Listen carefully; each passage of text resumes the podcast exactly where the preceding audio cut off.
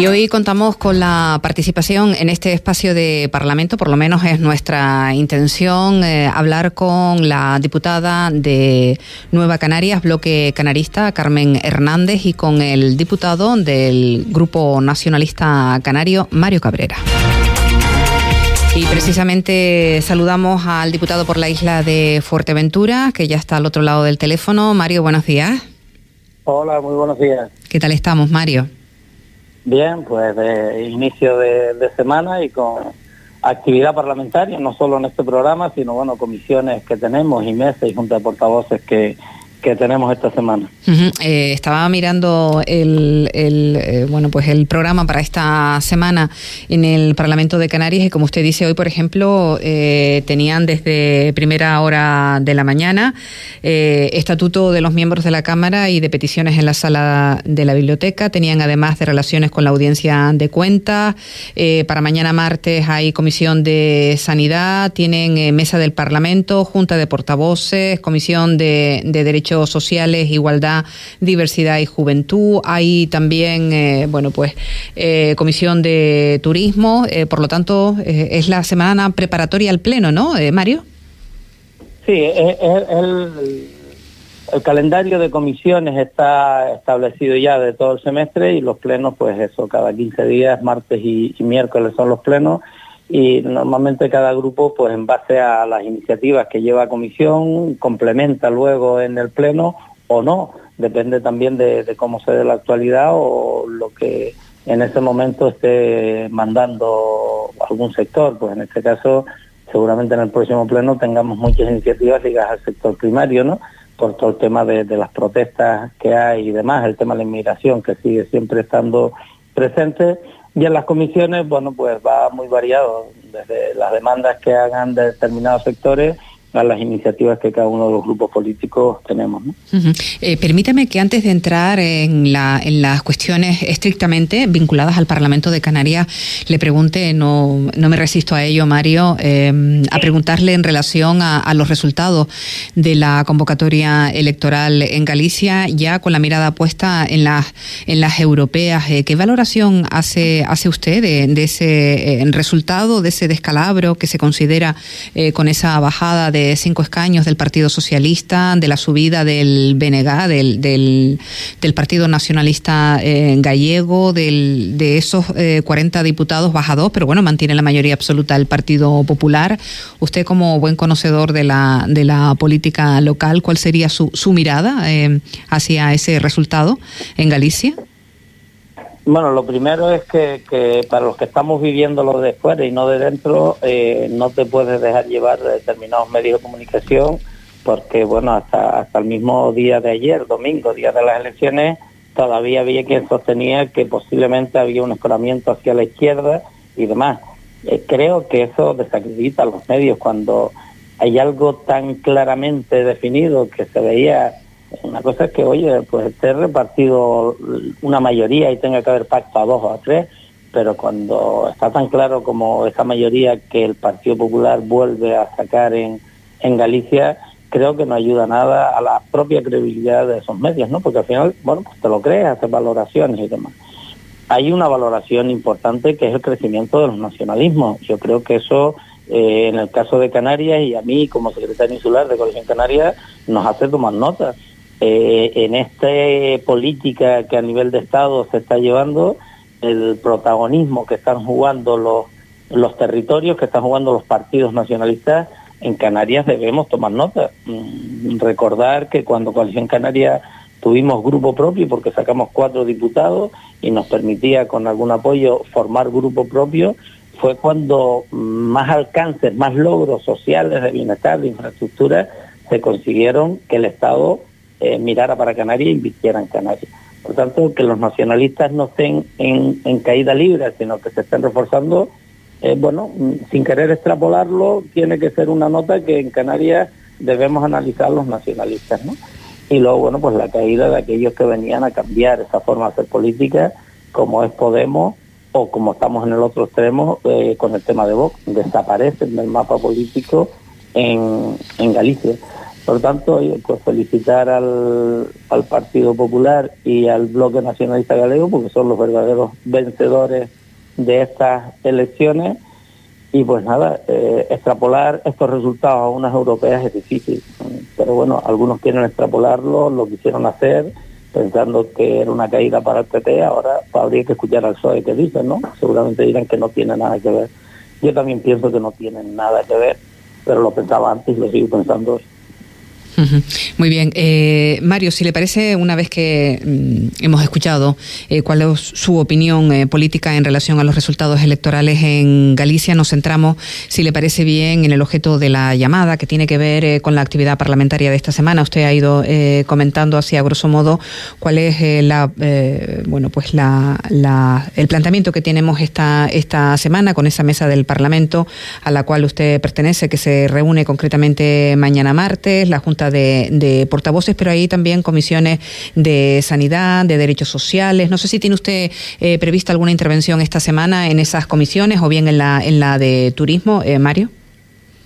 Eh, esta semana tenemos también la de la Comisión de Asuntos Europeos y ahí, bueno, pues tenemos una, una comparecencia, hay una comparecencia que se hace para hablar de, de, tierras raras, ¿no? Se invita al profesor de la Universidad de La Laguna, doctor en física y bueno, codirector del proyecto europeo sobre investigaciones relativas a los yacimientos de tierras raras en, Canarias.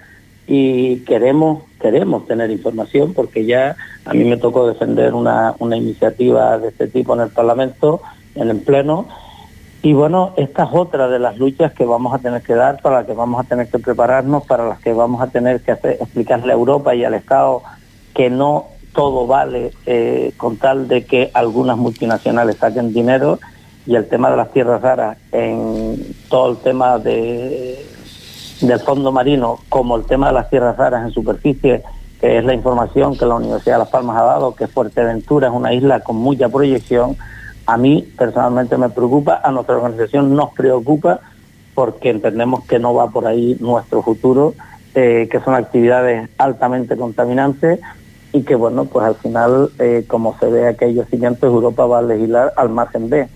Y creemos que tener la información de nuestras universidades y que nuestras universidades entiendan el sentido también del Parlamento, es decir, no tienen que estar trabajando para las grandes multinacionales, tienen que trabajar para el territorio como universidades públicas que son.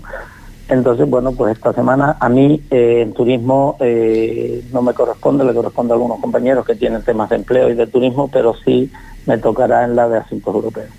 Eh, estamos hablando de un material muy preciado por la industria, ¿no? Y, aquí se juntan muchos intereses, Mario. Sí, bueno, es verdad que se está compitiendo, ¿no? Y Europa, quien lidera hoy a nivel mundial todo el tema de las tierras raras es China Europa está en un tercer, cuarto puesto mm, y bueno, va a un ritmo, quieren competir, quieren crecer en, tener en su territorio yacimientos de tierras raras para no depender. Eh, las tierras raras hay que recordar que es clave para todo el tema de la industria eh, tecnológica, automovilística, para todo, ¿no? Por tanto, eh, bien, esa es una industria del futuro pero en el caso de territorios tan frágiles con una biodiversidad como la nuestra, en el caso de Canarias, ya lo dijimos cuando se estaba hablando del telurio que el monte Tropic puede tener, que está a la altura de la isla del Hierro, lo dijimos cuando se hablaba del banqueta en la zona sur de Fuerteventura, un monte submarino rico en producción de biodiversidad, que también se habla que puede tener eh, yacimientos importantes, bueno, mm, todo lo que puede ser de negativo, porque nadie cuestiona que estos yacimientos para sacar ese material es altamente contaminante. Es decir, para sacar una tonelada de tierra eh, rara se contamina 50 eh, veces más eh, de lo que realmente se, se, extrae, ¿no? Por tanto, eso en el fondo marino mm, es incalculable el daño y en superficie si se diera, porque se habla que Fuerteventura en la zona sur tiene yacimientos que pueden ser importantes, Digo, se habla porque no se ha dignado la Universidad de Las Palmas de Gran Canaria en trasladar esa información ni al gobierno de Canarias ni al gobierno de la isla de Fuerteventura, sí la trasladó a través de un medio de comunicación y a través de un, eurodiputado, pero en fin, mm, por eso queremos estos debates llevarlos a sede parlamentaria y empezar a trasladar nuestra opinión, nuestro parecer y sobre todo que el Gobierno de Canarias esté atento a esas acciones. Bien, eh, irá concretamente el día 21, ¿no? Tendrá lugar esa, esa eh, Comisión de Asuntos Europeos y Acción Exterior, ¿no? Es el, el miércoles, este miércoles, eh, tiene más temas, van temas relacionados con, con, la cobertura social de los canarios en, en, en Venezuela, se va hablando también de los convenios que que el gobierno de España y la comunidad canaria tienen también en, el exterior con, con, los canarios que emigraron en, su momento y está en las comparecencias pues ese punto, ¿no? O sea, yo creo que siempre es bueno escuchar a, a los profesionales y poder contrastar, tener informaciones clave para poder saber qué es lo que qué es lo que queremos. Y el tema ese, insisto, el tema de las tierras raras es un tema en el que, bueno, pues si nos ha alarmado cómo impacta el tema de las renovables en nuestro paisaje, el tema de las tierras raras no podemos esperar a que llegue sin tener toda la información y el conocimiento antes, ¿no? Porque luego, si dejamos que Europa legisle y el Estado legisle como temas de interés general, poco o nada podremos hacer ayuntamientos, cabildos o incluso el propio gobierno de Canarias. En muchas eh, ocasiones, mm, eh, bueno, pues la legislación eh, nos, nos, nos abruma, ¿no? Nos, nos va arrollando, ¿no? Mario, con respecto a estos temas, además tan desconocidos también para la población. Claro, porque, porque van primando otros intereses. O sea, aquí lo que prima es el interés de Europa en competir con China para no depender de China o de otros países terceros y tener el máximo de potencial en tierras raras, eh, en ese tipo de minerales. Bien, hasta ahí podríamos a lo mejor entenderlo, pero lo que está claro es que eso no se puede hacer en cualquier parte y a costa de, de todo, ¿no? Y desde luego en un territorio como nuestro, en Canarias, que eh, lo considera la propia Europa, un territorio eh, alejado, ultraperiférico, con un montón de singularidades. Tenemos un montón de, de, limitaciones medioambientales que nos ha marcado Europa por nuestra rica biodiversidad. Lo que resulta chocante es que sea Europa la que esté potenciando que nos carguemos toda esa biodiversidad. Es decir, cualquier extracción en el mundo submarino, si hablábamos cuando las profesiones petrolíferas que solo con los sondeos se iba a contaminar mucho el entorno, sacar tierras raras, que es todo el rato una minería, pero en el fondo del mar la contaminación es total. Y no lo digo yo, que, soy un analfabeto en este tema, lo dicen los expertos y dicen eh, el grado de contaminación que se da, porque toda esa limpieza para extraer ese material al final deja productos radioactivos en esa limpieza, ¿no? tanto en tierra como en el fondo marino. Y es triste, claro, Europa llega, impone criterios, eh, los estados imponen criterios y al final las normativas que se han elaborado con la participación de todos los vecinos, que son sus planes generales, sus planes insulares, pues quedan relegados a un segundo o tercer o tercer lugar. Y la pregunta que nos tenemos que hacer es, oiga, ¿y a Canarias les supone un cambio en su economía, en su bienestar social, convertirnos ahora en un territorio de tierras raras, en un territorio para la extracción de este tipo de materiales? Eh, vamos a tener que ser nosotros la cuota, porque a por estar en un archipiélago y demás, tener islas muy viejas y demás, se puede encontrar mucho material en superficie, vamos a tener que seguir poniendo esa cuota de solidaridad. Yo creo que evidentemente nuestras universidades, en primer lugar, cuando analicen esto, tienen que analizar los componentes que la naturaleza da, pero también las consecuencias sociales y medioambientales que estas acciones dan, porque para eso son universidades, para eso se gestionan el talento y el conocimiento. Mario, le agradecemos eh, que haya atendido nuestra llamada esta mañana para hablarnos del trabajo y de la gestión que se realiza ahora mismo por su parte y de los asuntos en los, en los que está en el Parlamento de Canarias. Muchísimas gracias y estaremos atentos a esa comisión del próximo miércoles que eh, tendrá lugar a las 12 del mediodía en la Cámara Regional sobre Asuntos Europeos y Acción Exterior. Estaremos también pendientes de los asuntos que eh, se se, bueno, pues se dará entrada concretamente, eh, la mesa y la Junta de Portavoces darán entrada al pleno de la próxima eh, semana. Eso se conocerá a partir de mañana. Muchísimas gracias. Hasta que usted quiera, eh, feliz jornada. Gracias a ustedes. Buen día. Buenos días.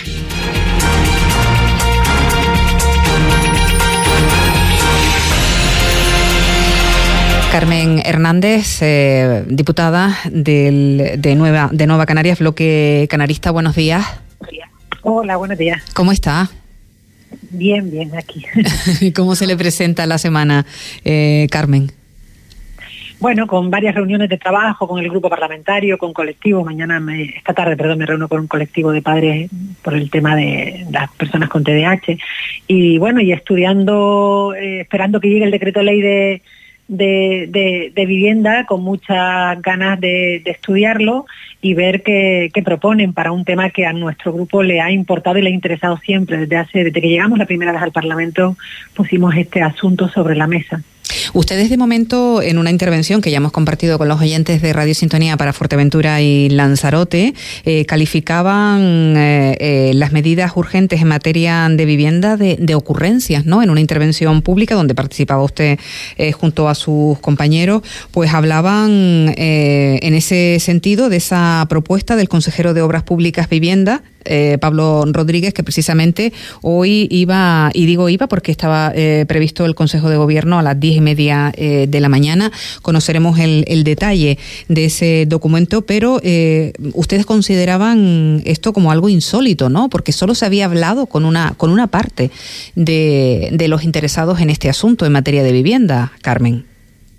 Mm, por una parte, eh, lo que calificamos de ocurrencia y de disparate fue cuando el director general de vivienda hablaba de convertir el suelo rústico, es decir, eh, en suelo urbanizable, eh, para construir vivienda. Nos parecía que lo que no puede ser es que un problema real que, que, preocupa a mucha gente en Canarias sea la excusa para, para hacer eh, otros disparates.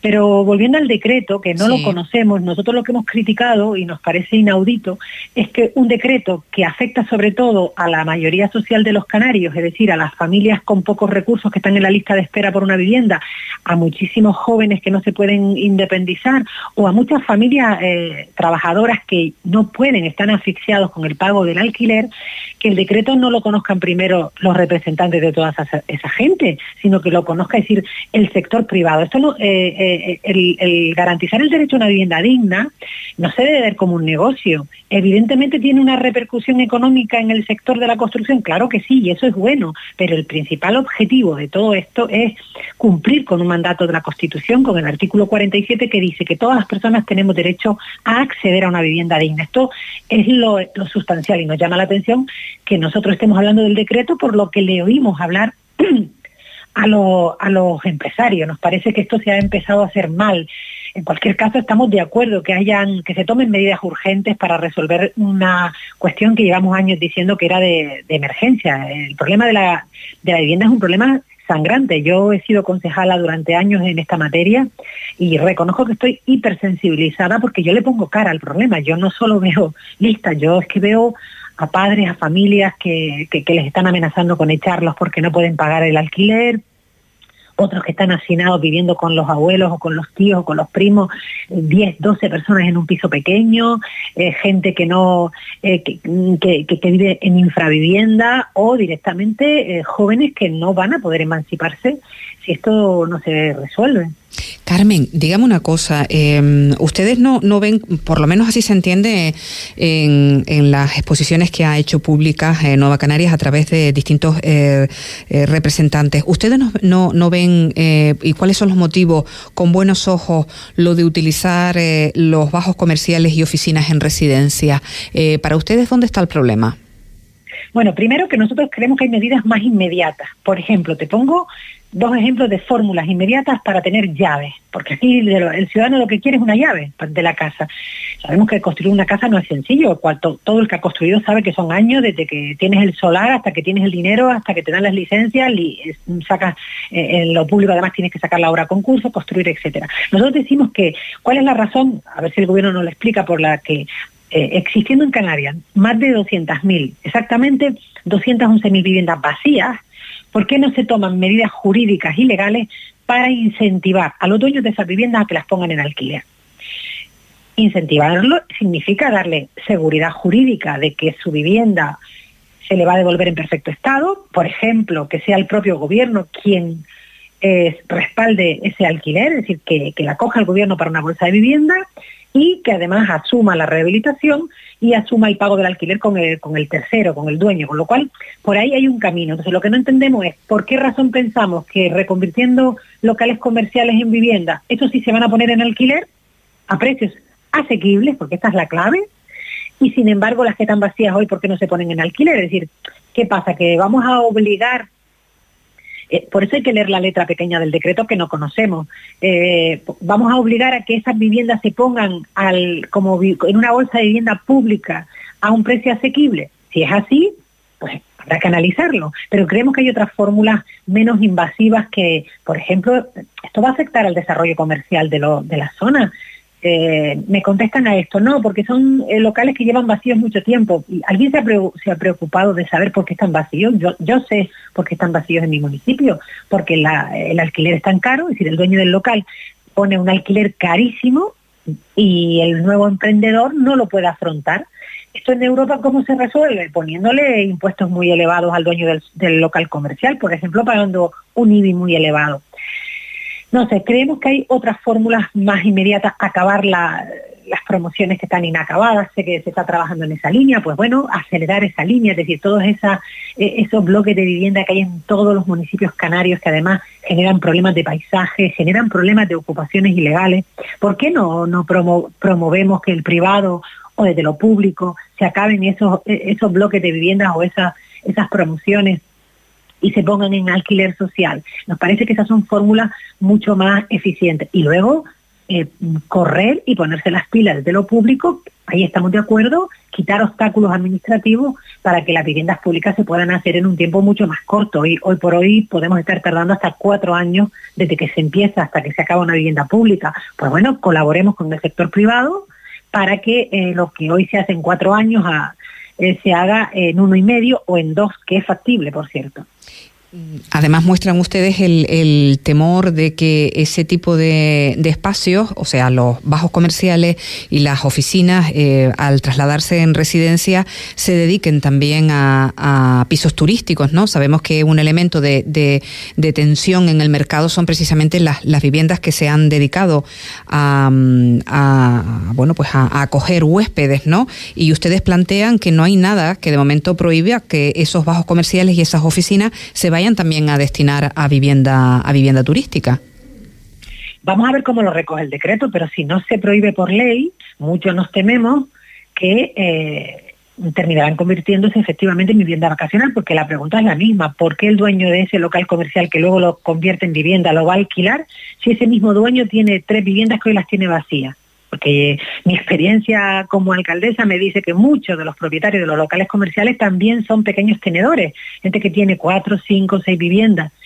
¿Por qué si no alquila la vivienda iba, iba a alquilar a precio asequible su local comercial? Habrá que ver si es que quien la va eh, distinto sería si el gobierno nos dice, no, no, todo aquel proyecto que se presente de, y que cumpla, por supuesto, con criterios de técnicos, tiene que cumplir de habitabilidad, etcétera, va a pasar a una bolsa de vivienda social. Bueno, lo veremos, pero aún así nos parece como una, una apuesta eh, es decir, es, renunciar al modelo de desarrollo comercial en las zonas, ¿no? Es decir, mm, salvo que se encorsete esto mucho. A nosotros nos parece que hay que acabar con las que se están.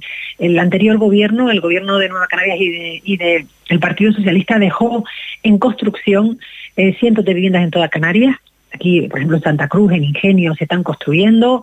Hay previstas en Lanzarote, es decir, que se desarrolle todo lo que está previsto, que se construya, que se trabaje de la mano de los ayuntamientos. Yo hice una propuesta cuando era eh, responsable de mi municipio y no me hicieron caso, que era, oye, hay cuatro municipios en Canarias, Santa Cruz, La Laguna, Telde y Las Palmas, por cierto, donde se concentra una parte importantísima de los demandantes de vivienda, porque son ciudades de mucha población, que tenemos empresas públicas especializadas en vivienda, en construir. ¿Por qué no se firma un acuerdo, un convenio del Gobierno de Canarias con esos cuatro municipios para que ellos construyan sus propias viviendas de sus municipios y el resto de los municipios canarios que no tienen esa herramienta se dedica a Visocan, que es una herramienta para construir vivienda, a construir. Pues no se ha hecho. Yo creo que hemos perdido mucho tiempo. Los gobiernos de coalición canaria, que han estado casi 30 años gobernando Canarias, eh, se perdió mucho tiempo. Piensa que desde el 2009, desde la crisis del ladrillo, hasta el año 20 que se aprueba el plan, el nuevo plan de vivienda, en Canarias no se construyó una vivienda pública. Bueno, voy a corregir, se construyeron 24 en La Palma. Esto es lo que se construyó en Canarias en más de una década. Por tanto, ahora lo que no puede venir Coalición Canaria es a resolver el problema generando otro problema nuevo. Habrá que resolver el problema como lo han hecho otras comunidades, como lo han hecho los vascos, construyendo vivienda pública, acabando viviendas que están inacabadas, poniendo la vivienda vacía a disposición de la gente, dándole garantías al dueño de la vivienda y trabajando de la mano del sector privado. Eso sí nos parece muy importante. Y luego hay aspectos del decreto que hemos conocido que yo, que yo estoy de acuerdo. Por ejemplo, eh, hasta ahora, para tú acceder a una vivienda pública, sobre todo de protección oficial, tenías que tener una renta muy, muy, muy bajita. Hoy sabemos que hay gente que trabaja pero que no puede pagar el alquiler. Entonces se va a aumentar el valor de referencia de tus ingresos para poder acceder lo que se utiliza el IPREM, pues en vez de ser como ahora, que es una vez y media el IPREM, que puede ser hasta cinco o incluso eh, seis veces el IPREM. Eso es muy positivo, porque eso va a permitir que gente trabajadora pueda acceder a una vivienda pública. Y luego también estamos de acuerdo con lo de la modificación del módulo. El problema de la vivienda en Canarias no solo es que desde lo público no se construía, sino que también se ha paralizado la vivienda protegida por parte del sector privado. Sabes que la privada también en el pasado construía vivienda protegida, es decir, vivienda más barata, porque tenía, diríamos, eh, protección por parte del gobierno y incentivos para así hacerlo. Lo dejaron de hacer. Bueno, una de las razones que dice el sector de la construcción es que el módulo por el que se le pagaba era muy barato, no le era rentable. Bueno, pues se va a subir el módulo casi a 2.000 euros por metro cuadrado y eso nos parece también positivo. Lo habíamos propuesto nosotros antes, nuestro presidente Román Rodríguez, eh, hace como un mes o así que a través de un artículo de opinión, porque habíamos hablado con el sector y con expertos, proponía esta medida. Por tanto, el decreto va a tener cosas positivas que vamos a apoyar. Las que no nos parezcan positivas las vamos a cuestionar y esperamos que se trate como una ley. Sabes que el decreto ley puede tratarse como un decreto, aprobarse de manera en el Parlamento y entrar en vigor sobre la marcha o puede tramitarse como una ley. Es decir, eso no va a permitir al resto de los grupos de la oposición presentar enmiendas y mejoras. que nos tememos que no lo van a hacer, pero nosotros propondremos que se pueda tramitar como una ley con el compromiso de que sea rápido para poder mejorar el decreto. Hay una parte también llamativa de, lo que se ha comentado de, este documento que, insistimos, aprueba hoy el, Consejo de Gobierno que se reúne en Las Palmas de, Gran Canaria y tiene que ver con la utilización del suelo reservado para, equipamientos, o sea, todo lo que tiene que ver con, lugares para esparcimiento o para eh, servicios públicos como pueden ser los colegios, los centros de salud, las zonas verdes, en fin, em, la utilización de, este, de este espacio para eh, construir viviendas tampoco lo comparten ustedes desde, desde Nueva Canarias. Sobre todo el dotacional verde, es decir, el que está pensado para hacer parques y zonas verdes. Creemos que en un mundo donde eh, tenemos un problema grave con el cambio climático y con el aumento de las temperaturas, no debemos despintar de los planes generales las zonas verdes. Otros espacios dotacionales, bueno, pues será cada municipio y cada isla quien tenga que decir por ejemplo, un espacio dotacional, los espacios dotacionales son muy importantes, donde se van a hacer, es la planificación que tiene un municipio y una isla para futuros colegios, futuros centros de salud, futuros parques y, jardines eh, o futuros hospitales. Cuando sean hospitales, eh, nos parece que hay que analizarlo o centros de salud con detenimiento, porque si lo despintas, luego volverlo a pintar es muy complicado y por tanto puedes tener un problema dentro de 10 años si necesitas un centro de salud, si la población aumenta. Por ejemplo, estamos en un momento en el que la población en Canarias no para de crecer, por tanto, despintar esto tiene su riesgo, pero, pero bueno, eh, será el municipio que también deba plantear eh, una propuesta nos parece ahí muy importante, mm, diríamos, escuchar a los territorios, a los municipios y a los cabildos, pero sí estamos totalmente en desacuerdo con eh, eliminar zonas verdes. Nos parece que las zonas verdes debemos mantenerlas, son nuestro pulmón y las ciudades no pueden convertirse en cemento eh, en detrimento de la zona verde. Nosotros somos más partidarios de, pues, lo que te decía antes, antes de consumir suelo nuevo, acabemos todo lo que está inacabado. En Fuerteventura me consta, porque viajo mucho y me gusta la isla, que hay muchísimos inmuebles que están a, medio acabar, que dan una mala imagen a nuestro paisaje, a nivel incluso de, nuestra actividad turística. ¿Por qué no ponernos las pilas con lo y comprar desde lo público o pactar con el sector privado que acaben esos inmuebles y que luego esas casas puedan eh, ponerse a disposición de las familias con, con, un salario eh, medio, ¿no? Eh, pon que a lo mejor si bien la promoción viene del sector privado no podría ser con un salario para familias muy vulnerables, eso tiene que ser de públicas puramente, pero sí con un alquiler razonable entre 400, 500, 600 euros a lo sumo, que es lo que puede pagar una familia normal y corriente que, que gana el salario mínimo interprofesional, que menos mal que va subiendo, porque si no, realmente habría que elegir entre comer o vivir en una vivienda. Ese dilema es terrible. Efectivamente. Carmen Hernández, diputada de Nueva Canarias, bloque canarista, le agradezco mucho que haya explicado a los oyentes de la radio, de este medio de comunicación, cuál es la postura de, de su partido, de Nueva Canarias, bloque canarista, en relación a lo que se ha ido conociendo de, de este decreto que hoy aprueba el Consejo de Gobierno eh, relativo a las medidas urgentes en materia de vivienda. Muchísimas gracias y hasta una próxima ocasión. Feliz Gracias, gracias. Buen día a todos. Muchísimas gracias. A los majoreros. Un placer escucharla. Bueno, pues despedimos a la diputada de Nueva Canarias, que junto al diputado por la isla de Fuerteventura, Mario Cabrera, que nos ha avanzado eh, esa intervención que tendrá esta semana en el Parlamento de Canarias en los asuntos europeos, en la Comisión de Asuntos Europeos, donde se va a hablar de las tierras raras y de, y de bueno, pues eh, cuál va a ser, en su opinión, el, el futuro